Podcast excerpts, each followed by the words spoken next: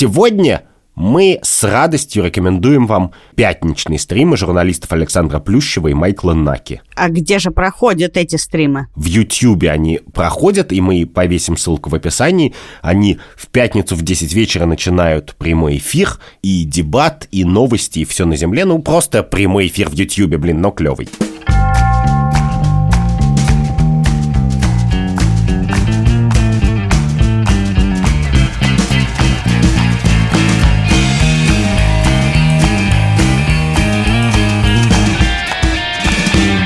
Привет! Это подкаст «Так вышло». Я Катя Крангаус. И Андрей Бабицкий тоже тут. Каждую неделю в студии подкастов «Либо-либо» мы обсуждаем этические вопросы и проблемы, которые ставят перед нами настоящее, будущее и все, что происходит в новостях. Мы с тобой обсуждаем ценности человечества, и сегодня пришла пора поговорить о главной ценности, о смартфоне. Давай уже называть это просто телефоном, потому что никаких stupid фонов больше в нашей жизни не существует. Кнопочные телефоны — это атовизм. Да. Ты даже забыла уже, что stupid фоны назывались на самом деле дамфоны. Я забыла, я никогда не слышала этого слова. В те времена, когда как бы это развлечение имело смысл. Но я должен сказать, что у моей дочери Аси кнопочный телефон. Она очень страдает из-за этого. Возможно, твоя, твоя младшая дочь Ася и есть атовизм. Она даже книжки Значит, читает. Если ты еще раз скажешь, что моя дочь это атовизм, то я не знаю, что я сделаю. Выпью все свои антидепрессанты прямо в прямом эфире. Послушай, телефоны — это не просто главная ценность, это еще и главное зло. Столько коннотаций, которые есть у телефонов, столько исследований, которые сейчас проводят про телефоны, но разве что про коронавирус столько проводят теперь. Так, в принципе, но главное, от коронавируса я привился, кажется, а от телефона не могу. Хотя, как говорил в студенческие годы друг мой утка, никого бы не стошнило. Господи. Простите. У вас, у биологов, довольно странная чувство языка и юмора. Короче, поскольку нам надо начать этот гигантский, нескончаемый разговор о телефонах, я предлагаю начать с того, кто виноват. Значит, речь идет о том, что мировое сообщество подсаживает тебя на телефон. Есть компании, которых все время в этом обвиняют. Facebook, Instagram, Google. Все это зло, которое нас окружает и совершенно манипулятивными способами начинает управлять нами. И про это вышел фильм «Social Dilemma». Мы узнали про этот фильм, ну, то есть я узнал про этот фильм, потому что мне про него рассказал партнер нашего сегодняшнего выпуска. А партнер нашего сегодняшнего выпуска – это компания Bang Bang Education, которая учит людей, и много людей, 30 тысяч людей, дизайну и иллюстрации. И даже сотрудники таких больших компаний, как Nike, Google, Coca-Cola и BBDO учатся в Bang Bang Education, потому что они делают курсы с самыми крутыми экспертами в этой индустрии. И если вы хотите стать частью и посидеть рядом со специалистами за одной партой из Nike и Google, то 19 января стартует годовая программа по дизайну и по UX, это User Experience, про визуальные коммуникации и аналитики. И, собственно, это учат нас тому, как манипулировать и подсаживать пользователей на ваш продукт. И на первые 20 мест действует скидка 20%. Вы покупаете годовой курс, который начинается 19 января. В общем, фильм Social Dilemma – это такой фильм, в котором наркодилеры мучаются этической рефлексией. Они говорят, я придумал монетизацию Фейсбука, Шмибука, Инстаграма, я сделал так – что вы, как аддиктивные маленькие крысы в лабиринте, нажимаете на кнопочку, а теперь мне стыдно, поэтому своим детям я запретил. Да, как известно, в Силиконовой долине все гордятся тем, что есть такая школа, где дети учатся буквально на деревянных дощечках и мелком корябают по доске, чтобы их дети, в отличие от всех white трэша и black трэша и всех, кого они подсадили на свой героин, чтобы их дети выросли в старом дивном интеллектуальном мире. Но, короче, и Social Dilemma — это фильм про то, как у Фейсбука Оказывается, много недостатков. Он делает мир хуже, он создает пузыри, в которых мы живем, он позволяет манипулировать людьми. Мы для Фейсбука всего лишь, значит, объект продажи, а не пользователи. И вот вся эта, значит, прекрасная муть. То есть все это сервис не для нас, а для них. Все это способ нас превратить в пешек их игры. И даже в 2011 году появился термин Facebook Depression, Facebook депрессия.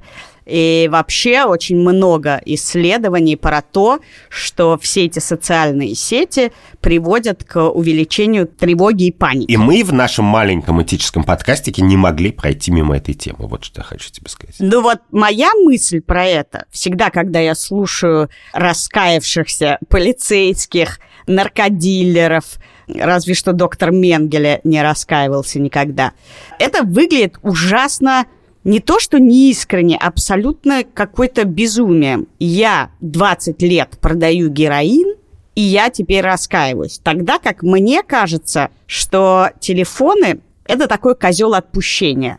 Есть такая книжка Рене Жерара про то, что в каждом обществе, в каждой группе всегда существует козел отпущения, на которого мы сваливаем все свои проблемы. И в этом смысле проблема всегда не в источнике. Такая же проблема была, когда появились телевизоры, и вот тебя как э, детишек из Силиконовой долины, пытались оградить от этого, и у тебя дома не было телевизора.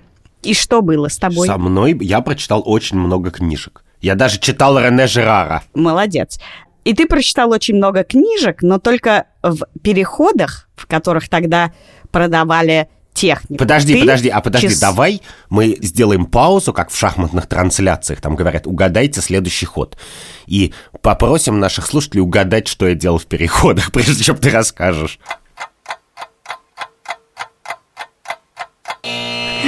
Извини, я заспойлерю и скажу, что ты часами зависал и смотрел телевизор. И все мы смотрели бесконечно телевизор. Э, Вы смотрели на меня, когда я смотрел телевизор. Да, и я тебе скажу, может быть, ты прочел кучу книжек, а я нет, но вот мы сидим с тобой в одинаковой роли. Мы в одной канаве буквально. Да. И я считаю, что люди слабы или сильны, но вообще-то твоя аддикция – это твоя проблема. Подожди секунду. Наркотики и способы манипуляции и втюхать тебе что угодно были и будут всегда. Ты никогда не сможешь это остановить. Поэтому Подожди, давай про меня и мои аддикции. Мы поговорим чуть позже, а я хотел сейчас поговорить про чуваков, которые это все делают, про наркодилеров. Чуваки из Фейсбука это просто буквально наркодилеры, причем такие, которые как бы пошли в свидетели Иеговы, раскаялись, и теперь вместо того, чтобы проповедовать на площади, они взяли те же самые марочки ЛСД, но только они на них теперь печатают Слово Божье.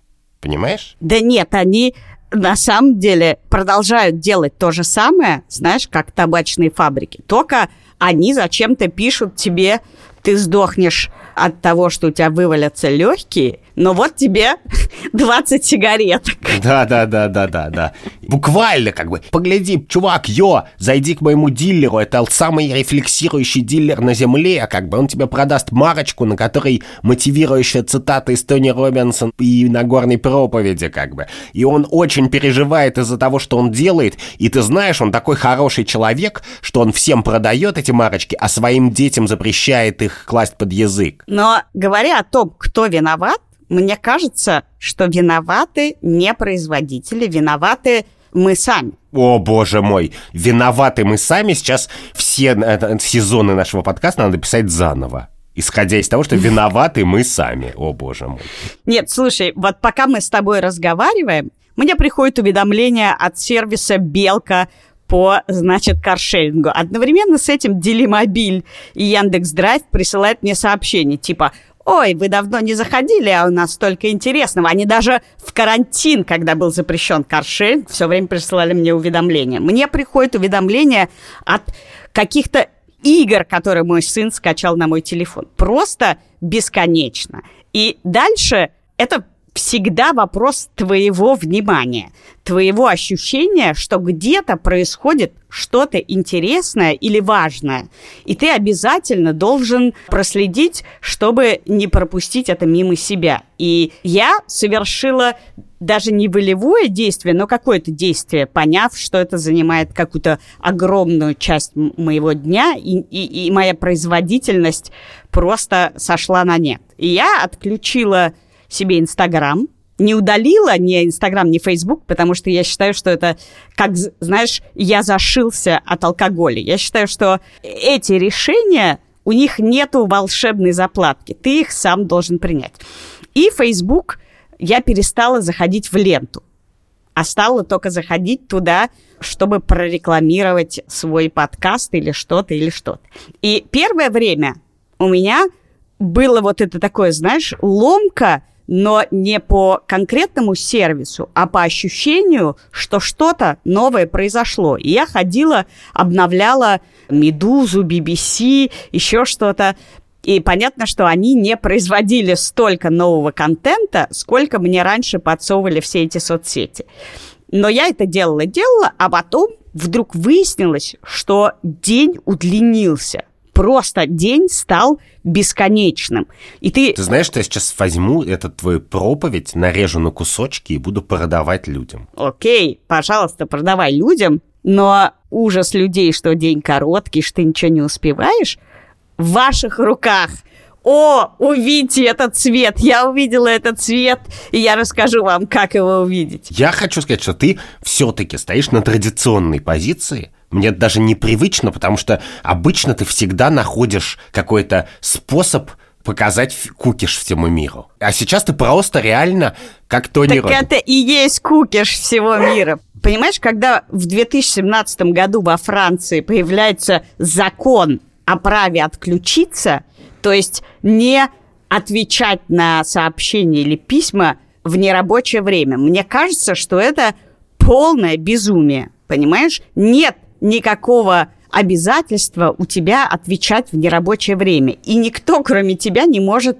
за ним следить. Я, например, не отвечаю в нерабочее время, что вызывает ощущение arrogant у моих коллег. При этом я могу написать что-то в нерабочее время или написать кому-то. Скажи это вслух, что ты не отвечаешь в нерабочее время, а я не отвечаю в рабочее. И это вызывает гораздо больше возмущения у моих коллег. Да. Потому что я считаю, что ты можешь написать когда угодно, что угодно, а отключать уведомления – это обязанность или право или забота тех, кому я пишу. Я не имею в виду, что они должны мне сей секунды ответить. И вообще эта идея что есть что-то невероятно срочное, на что каждый человек обязан ответить, она в головах у каких-то у нас или у других людей. Нет в этом мире ничего настолько срочного, что не может подождать до утра. Даже если кто-то умер, ничего уже не изменится до утра. Боже мой, мне вот эту фразу я точно буду продавать на Патреоне за особенно большие деньги, как бы. Motivational speech. Даже если кто-то умер, ничего. Слушай, мы раньше читали газеты не раньше, чем на следующий день. И не то чтобы дико страдали от того, что они не выходят через час после какого-нибудь события. Неожиданным образом я с тобой поспорю, потому что, с одной стороны, ты, конечно, права, и я сам очень люблю говорить, что люди ответственны и так далее. Но, с другой стороны, весь этот разговор про телефоны, он возник потому, что мы жутко аддиктивные. И, конечно, мы аддиктивные не только по отношению как бы к физическим наркотикам, а к э, всему на Земле к сахару, вниманию и так далее. Наше внимание, как бы, это самая зависимая вещь на Земле. У меня нет аддикции к телефону, потому что у меня аддикция ко всему, что ты мне покажешь. Ты мне покажешь кулачок, и у меня я к нему буду испытывать аддикцию. Ты его перевернешь, я буду заново испытывать. Господи, это звучит ужасно. Перед тем, как мы перейдем к вопросу... Подожди, мы еще, подожди, мы еще не договорили первый вопрос. Нет, ты переходишь к Нет, ты ведешь себя как человек из 2020 года. У тебя внимание перескакивает каждые три минуты. Давай мы сфокусируемся, блин, и пять минут поговорим на одну и ту же тему. Давай мы поговорим про то, как я... первый начал. Как я аддиктивно ко всему прилипаю. Ко всему. К азартным играм, к табаку, к алкоголю. Слава богу, я как бы не жрал наркотики, просто потому что я знаю, какой я аддиктивный. Я, например, умею управлять своей аддикцией. Как это происходит? Я направляю свою аддикцию на какую-нибудь высокоинтеллектуальную или как бы трудную деятельность. Ну, например, я залипаю в Википедии англоязычной, как бы, а не в игре шарики. И как бы ты позалипал час, и ты потом на вечеринке всех поражаешь своей эрудицией. И все говорят, о, боже мой, ну это Андрюш, он же не залипает в телефоне, он как бы сидит и читает книжки. Ха-ха-ха. Да, тут я тебе расскажу больше про тебя, потому что я про тебя много знаю. Ты знаешь, как ты устроен и огромное количество людей. Ты сидишь с кем-нибудь, разговариваешь, а в это время переписываешься с другим человеком. Когда ты встречаешься с этим другим человеком, ты переписываешься еще с кем-то. И ты начинаешь злиться на своего собеседника, а через пять минут собеседник начинает злиться на тебя.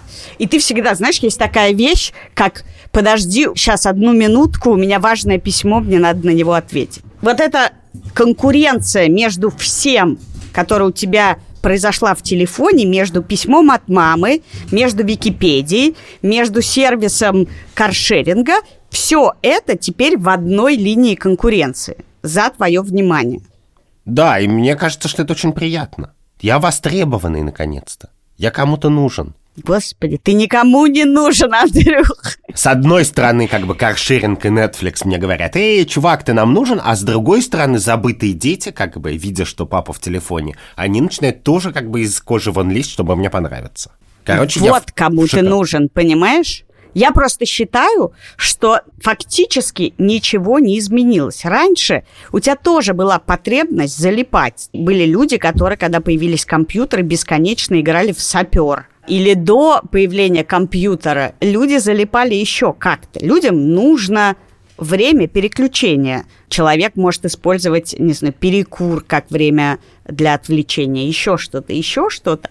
Вопрос только на самом деле в забивании мозгов, что как раз когда ты переключаешься на все эти сервисы, ты в этот момент не можешь расслабиться тебе не может прийти никакая идея в голову, и твой мозг не освобождается. И поэтому жрать печенье выгоднее гораздо, потому что ты жуешь, но при этом тебе приходит в голову идеи.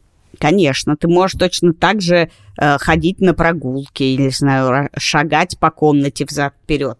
И в этот момент твой мозг свободен. Вообще отдых – это смена деятельности. И это переключение всем нужно. Выбор на что ты переключаешься, всегда за тобой, а не за газетой или за сапером. Никто не обвинял сапер и компанию Microsoft за то, что они засунули сапер и тем самым воцарили зло и панику среди пользователей компьютера. Боже мой, я реально иногда просто, я люблю залипать. И сейчас я аддиктивно совершенно залипаю на твои формулировки. Воцарили зло. Я прямо... Ну подожди, я хочу понять, где здесь этический поворот. Ну, то есть вот у нас есть такой наркотик, как бы вот он телефончик, значит, он бесплатный, дешевый, всегда доступный и так далее. Как бы, где обман? Что мы должны сделать в этой связи? Я точно скажу, что вот люди из фильма Social Dilemma, которые говорят, о, боже мой, мы вам продаваем телефоны и приложения, нам так стыдно. Меня жутко раздражают, я считаю, что то, что они делают, безнравственно, потому что наркодилер не может быть моральным философом. Ты уже как бы выбери, чем ты занимаешься. И я, в принципе, не верю в идею раскаявшегося грешника. Если ты раскаявшийся грешник, ты должен заняться не тем, чтобы рассказывать, какой ты был грешник, а просто пойти, э, я не знаю, сколотить табуретку или помыть посуду, или сделать что-то еще полезное. Как бы идея, что если я грешил, то я теперь должен...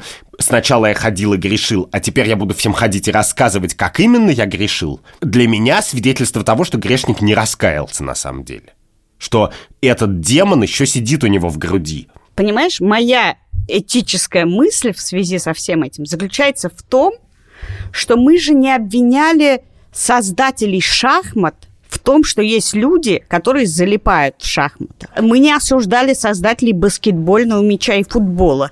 Э, мы считаем, что спорт, например, полезен, и лучше твой ребенок пойдет погоняет в мяч, чем будет залипать в телефоне. При этом я, например, понимаю, что будущее моих детей, безусловно, будет связано с гаджетами. Кем бы они ни стали, биологами, астрономами, все это будет проходить Мне через нравится, технологии. что пространство возможностей, кем бы они ни стали, у тебя состоит из биологи и астрономы, а не из водителя экскаватора там. Слушай, про водителя экскаватора, ты знаешь, я стала ходить пешком, продав машину, и купив мотоцикл, на котором ездить в такую погоду уже не очень. И я стала видеть, как люди едут за рулем, а глаза их опущены вниз. Чья это ответственность? Создатели телефона или идиотов? А знаешь, почему ты это раньше не видела? Потому что твои глаза были опущены вниз. Да. И в том числе, когда я поняла, что проезд на машине ничего тебе не дает, а прогулка на работу часовая дает тебе довольно много в смысле освобождения, отдыха и какого-то переключения. И поэтому я приняла решение, что так круче чем стоять в пробке А ты понимаешь, что ты Facebook. сейчас себя ведешь как этот самый раскаявшийся грешник, который работал в Фейсбуке, а теперь говорит, я наркодилер. Ты говоришь, я ездила на машине, мотоцикле и смотрела вниз как бы и так далее, но теперь-то я веду себя иначе, и теперь я вас всех научу, что иначе жить правильнее. А знаешь почему? Потому что я, в отличие от э, работников Силиконовой долины, наоборот, считаю, что для нашего поколения телефоны это наркотики, а для следующего, и в этом смысле я даю детям больше свободы в телефонах, а для следующего это и есть профессия и развитие каких-то навыков и талантов. Мой ребенок может одновременно управлять Господи, я даже не знаю, как это объяснить, ракурсом игры и одновременно играть в нее. Я просто не обладаю этим навыком и вряд ли... Что значит управлять ракурсом игры? Я не могу тебе этого объяснить, но это как будто ты одновременно, как оператор, меняешь угол, с которого ты видишь события, которые там происходят. И я понимаю, что, например, для меня Инстаграм – это попытка получить лайки и сделать вид, что у меня все очень красиво. А для моих детей, например, это источник совершенно другой памяти. Мои дети гораздо лучше помнят какие-то путешествия и события и места, где они были, потому что от этого осталось очень много фотографий. Например, в 2019 году было опубликовано в Инстаграме 1,4 триллиона фотографий. Хорошо ли, что память изменилась? Ну, на мой взгляд, ничего плохого в этом нету. Это э, новый способ запоминать события. И на самом деле новый способ бороться против вранья исторического. Но, кстати, ты сейчас пересказала как бы два главных взгляда на технологий. На самом деле, мне кажется, есть только три рабочих метафоры, что есть технология. Одна, самая древняя, состоит в том, что технология – это как бы помощник. Вторая состоит в том, что технология – это протез, что технология дает тебе некоторую возможность, как бы утерянную отчасти или недополученную твоим телом. И когда ты говоришь, что мы аутсорсили память в Инстаграм, то это буквально как бы метафора протеза латуровская. Почему протезы? Ну, протез памяти. Почему это важная метафора? Потому что в тот момент, когда ты думаешь, come on, значит, Инстаграм это протез памяти, ты дальше задаешься следующим естественным вопросом. А хорошо ли иметь протез памяти? А память, которая нуждается в протезе, та поездка, которая существует благодаря только Инстаграму, она настолько ли реальна и настолько ли настоящая, и настолько ли это был неповторимый и важный опыт, насколько он был бы, если бы я его помнил сам? Потому что мы не очень понимаем, а если я вместо себя тебя пошлю в Испанию, как бы посмотреть по сторонам. Понимаешь? И ты можешь мне тоже все очень, ты очень артистично можешь мне это пересказать. Но это уже будет ну, не на этом были построены все программы о путешествиях и журналы о путешествиях, которые существовали тогда, когда отправиться в эти путешествия ты не мог. Или киноколонки про фильмы, которые ты никогда бы не посмотрел. Моя любимая история про то, как э, Сергей Мостовщиков вел видеоколонку, по-моему, в газете «Известия», я не помню уже в какой газете. А потом выяснилось, что все эти фильмы он придумал. Потому что создать у тебя ощущение, которого у тебя не было, это классно. И говоря о том, хороша ли память или нет, ну, слушай, сейчас все говорят, вот, дети мало пишут руками, значит, у них не развивается мелкая моторика. Но это bullshit, потому что дети зато собирают лего. И это точно такая же мелкая моторика. Или раньше люди жевали сырое мясо, и поэтому у них была развита челюсть, а теперь, типа, у людей не развита челюсть, потому что, значит, все продукты теперь готовые и какие-то мягенькие. Ну, как бы, почему мы должны вообще оценивать изменения. Ну, у нас меньше челюсть. Почему мы должны оценивать это каким-то образом? Ну, у людей пропадает мелкая моторика, например, даже если это было бы так. И что? Нет, ну подожди, я могу тебе сказать, почему мы оцениваем э, изменения. Вот самое, с моей точки зрения, важное изобретение 20 века – это стиральная машина. Благодаря стиральной машине как бы случилась эмансипация женщин в первую очередь. Этот гаджет сделал больше для равенства, свободы и прогресса, чем что угодно на Земле, включая самолеты там и так далее. Но стиральная машина а это как бы настоящая, как бы pure stuff. Как просто в Breaking Bad, как бы чистейший кристалл, как бы, потому что она тебе помогает, но ты не залипаешь в ней, ничего. Ты ее как бы бам, минутку попользовал и дальше пошел.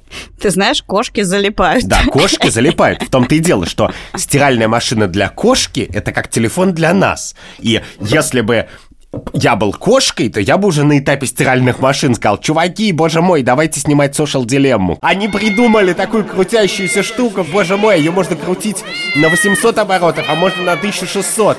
И я тебе скажу, что все сервисы готовой еды, готовой уборки, даже бейбиситеров, они делают то же самое. И мы с тобой уже обсуждали, собственно, для чего мы освобождаем это время. Но я тебе, извини, после того, как ты сказал про стиральную машину, скажу, что такое настоящий геймченджер. А настоящий геймченджер – это сушильная машина – это просто космос. Вот это интересно. Несколько раз я жил в обстоятельствах, когда у меня была сушильная машина. Например, я жил однажды в общежитии. Я сейчас как бы поснайбирую. В общежитии в Оксфорде жил.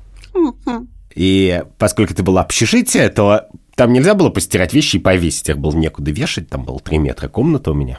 Но там была сушильная машина, ты ее стирал, сушил, стирал, сушил. И в результате я стал рабом этой штуки, потому что мне надо было выделить время, когда ты сначала идешь, стираешь, смотришь на часы, сколько она постирает, потом приходишь через столько минут, вынимаешь, кладешь в сушилку, засекаешь, сколько она сушит.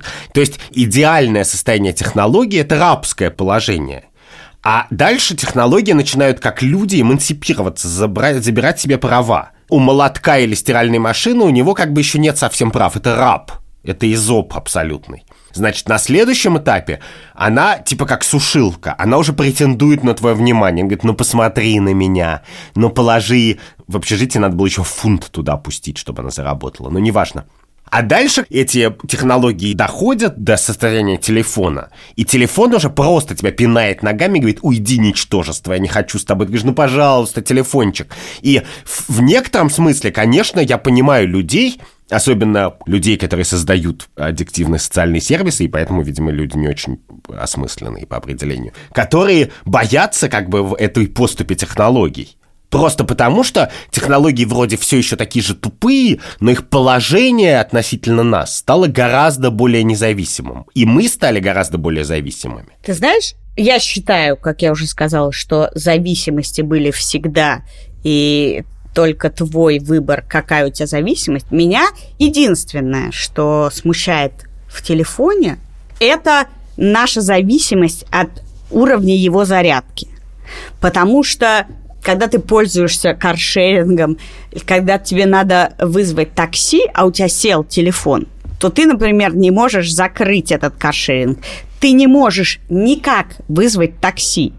Раньше мы знали 6 и 6 нулей – это какое-то там такси. А теперь, если у тебя нет телефона, ты не можешь сделать огромное количество вещей. И это единственная по-настоящему для меня большая проблема. То есть твоя проблема не в аддикции, а в зависимости в техническом смысле слова. Ты зависима, да, в смысле именно. не независима. Вот, например, смотри, зависимость от машины, которая у меня в какой-то момент была, она решилась очень просто. Я переключилась на другую зависимость. Хочешь фокус?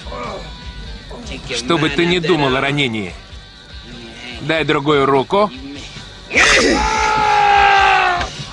всегда помогает. Я поняла, что эта зависимость очень много, не знаю, денег тратит и времени тратит мое, что я решила от этой зависимости отказаться и довольно сознательно выбрать другие способы решения тех же самых проблем или тех же самых удовольствий. Вовсе не потому, что я волновалась, что у меня отвалятся ножки от того, что я не буду э, ими пользоваться. Короче говоря, я считаю, что технологии и телефон – это только добро. И знаешь, что для меня является удивительным добром? Удивительным добром? Это эмодзи. Ты знаешь, какой спектр эмоций открыл для людей способ выражения картинками. Вот как можно назвать эмоцию моего любимого эмодзи желтенькой головы, у которой стекает слюнка? Вот как бы ты выразил и назвал эту эмоцию? Я не могу придумать для нее никакого слова. А я даже не знаю, что она значит. Если ты мне ее пришлешь, то я не буду понимать, что имеется в виду. Ну, а, а я испытываю эту эмоцию. Более того, для людей с проблемами распознавания эмоций им раньше рисовали картинки, и на картинках, на этих карточках объясняли, что может чувствовать другой человек. И по эмоциям, которые ты посылаешь, вот видишь, ты не знаешь, как распознать. А я тебе посылаю эту эмоцию. То есть ты научишься распознавать гораздо более тонкие различия моих эмоций. Знаешь, сколько там каких-то желтеньких этих людей, то у них палочка в эту сторону, то в эту сторону. Часть из них я сама не понимаю. Но мне кажется, это очень круто что мы видим эмоции других людей. От того, знаешь, вот это у них первым экраном самые часто используемые. Давай сделаем скриншоты, кстати, наших часто используемых эмодзи и выложим их э, в Инстаграме либо-либо. Я просто хочу тебе сказать, что мои эмодзи, которые использую, это разные варианты сердечка, которые я своим дочкам посылаю этот эмоциональный арсенал я не могу и не умею использовать. Я просто говорю, я вас люблю, малыши, и как бы посылаю да, сердечки. но у меня, например, отличается черное сердечко от красного сердечка и от розового сердечка. Розовое сердечко я посылаю своей маме, когда мне кажется, что она видит меня через розовые очки и радуется, и хвалит меня, и восхищается. Незаслуженно. Ну, да. Черное сердечко имеет совершенно другой смысл. Это жесткое сердечко, понимаешь, как точка в конце предложения. Я тебя люблю, но не будем об этом. Ну, я посылаю тебе любовь в жестком виде. Не, не, я не могу объяснить эту тонкость словами. В этом и смысл. Что слов понадобится гораздо больше. Подожди, а ты знаешь эту историю про жучка в коробке? Господи, еще один анекдот. Нет, это не анекдот, это мысленный эксперимент Витгенштейна. Если к тебе подойдет человек с коробочкой, скажет, в коробочке сидит жук, у тебя возникнет некая картина, что сидит в коробочке, жук. Но, в принципе, теоретически, если все ходят с каждой с коробочкой, в которой сидит этот жук, и никто никогда не показывает друг другу жуков, то, в принципе, там может сидеть что угодно. Может быть блоха, а может быть камешек, а может быть рисинка – и что с того? Я к тому, что когда ты посылаешь черное сердечко и говоришь, я посылаю черное сердечко как жесткую любовь, то человек, который получает черное сердечко, может совершенно так не считать. Но точку же в конце предложения каким-то образом мы научились считывать как э, пассивную агрессию. В смысле? Вы меня научили, что это пассивная агрессия. Ну вот, ты теперь будешь знать, что такое розовое сердечко. Ты знаешь, сколько вариантов розовых сердечек, кстати, там есть? Маленькое сердечко, много маленьких сердечков, маленькое сердечко под большим розовым сердечком. Еще есть такое с телефонным звонком, как бы сердечко. Да. Я к тому, что есть известный предрассудок, что женщины различают 256 миллионов цветов, а мужчины как бы 8. Ну, примерно 256 тысяч эмодзи скоро появится. И все время их добавляют. Знаешь, есть тех людей, которые наводят мышку на эмодзи, чтобы узнать, как она называется, чтобы понять, чего она значит. В твоей позиции, что все-таки технология это э, какое-то зло и ведет тебя к аддикции. Знаешь, что в какой-то момент обсуждалось, что программистов, что у программистов должна быть своя клятва Гиппократа. И это как раз то, чего я боюсь больше на Земле всего. Я больше всего боюсь, чтобы наркодилеры были этическими философами. Но слушай, эта проблема же была всегда. Академик Сахаров изобрел водородную бомбу. Давай теперь введем этический кодекс для ученых. Но прогресс научный, как и любой другой, не остановим. Невнимательный слушатель нашего подкаста мог бы подумать, что академик Сахаров сначала, значит, стал моральным авторитетом, а потом изобрел водородную бомбу. Тем временем все было ровно наоборот. Он сначала изобрел водородную бомбу, а потом стал моральным авторитетом. Но мы его очень уважаем. Ну как, мы его уважаем, но мое уважение к Сахарову включает факт, что он очень переживал из-за водородной бомбы. То есть... Подожди, но в этом случае это ровно раскаявшийся наркодилер. Да, просто как бы имей смелость как бы косячить по-крупному. Как бы, если ты сделал водородную бомбу, ты имеешь право на раскаяние. А если ты, блин, толкнул косячок, то ты не имеешь права на раскаяние. И это мой тезис, что Сахаров масштабно как бы накосячил, а потом масштабно раскаивался всю жизнь. А, то есть ты считаешь, что изобрести водородную или атомную бомбу и раскаяться, это достойно, а изобрести соцсети, это типа толкнуть косячок? Но по масштабу я не уверена, что водородная бомба имеет большее влияние на людей, чем соцсеть я надеюсь, что водородная бомба никогда не будет иметь никакого влияния на людей. Каждый разговор про телефоны, он скатывается в какой-то рент, последовательность звуков как бы. Его рассказать как последовательный дебат очень сложно даже. Мы даже с тобой как бы и не, то ли спорим, то ли не спорим. Потому что, в некотором смысле, это очень искусственный разговор. Почему меня раздражает фильм Social Dilemma? Почему меня раздражают люди, сотрудники Фейсбука, которые говорят «Фейсбук зло» или бывшие сотрудники Фейсбука? Потому что мне кажется, что они считают, что это зло ровно потому, что они ему подвержены. Что человек, который проснулся в 5 утра, забежал на вершину прекрасной горы на Алтае и дышит полной грудью, и ест соевый батончик. У него нет идеи, что Facebook зло. У него в его мире не существует этого Фейсбука он полноценно наслаждается своим утром. Послушай, то, что ты утром первым делом не целуешь свою девушку, которая лежит рядом, а берешься за телефон... Когда я просыпаюсь, она уже никогда не лежит рядом, прости. Ну, ну, это твоя особенная проблема. Но я встречала таких людей, которые лежали рядом и первым делом смотрели телефон. Я считаю, не то, что телефон зло, а то, что ты, сукин сын, ценишь меня меньше, чем телефон, а я научу тебя э, ценить больше. Но самое злое это когда компания, которая называется Vitamin Water, платит 100 тысяч баксов женщине, которая год не будет пользоваться телефоном. Вот это я считаю зло, потому что платить 100 тысяч долларов человеку, который не будет пить год, это настолько более устрашающее действие для меня, чем все эти э, гаджеты. Хочешь отказаться? Откажись. Но никто тебе не поможет пока ты сам не решишь от этого избавиться. Никто, никакие запреты, ничего, никакие этические кодексы и клятвы никогда не помогут. И тем более ценник. Но я хочу в завершение нашего разговора сказать, что благодаря телефону в моей жизни, и вообще, мне кажется, в жизни любого ответственного человека, появилась ультимативная как бы радость. Лайки? Нет. Вот ты сказала, как бы отвлекись от телефона, обрати внимание на меня. Так вот, главная радость современного человека – это приставать к любимому человеку до тех пор, пока он не отложит телефон. Тебе знакома эта радость? Когда ты пристаешь, пристаешь к человеку, и как бы он, и он откладывает телефон, но как бы не с раздражением, а с улыбкой. Он понял, как бы, что, что есть вечные ценности.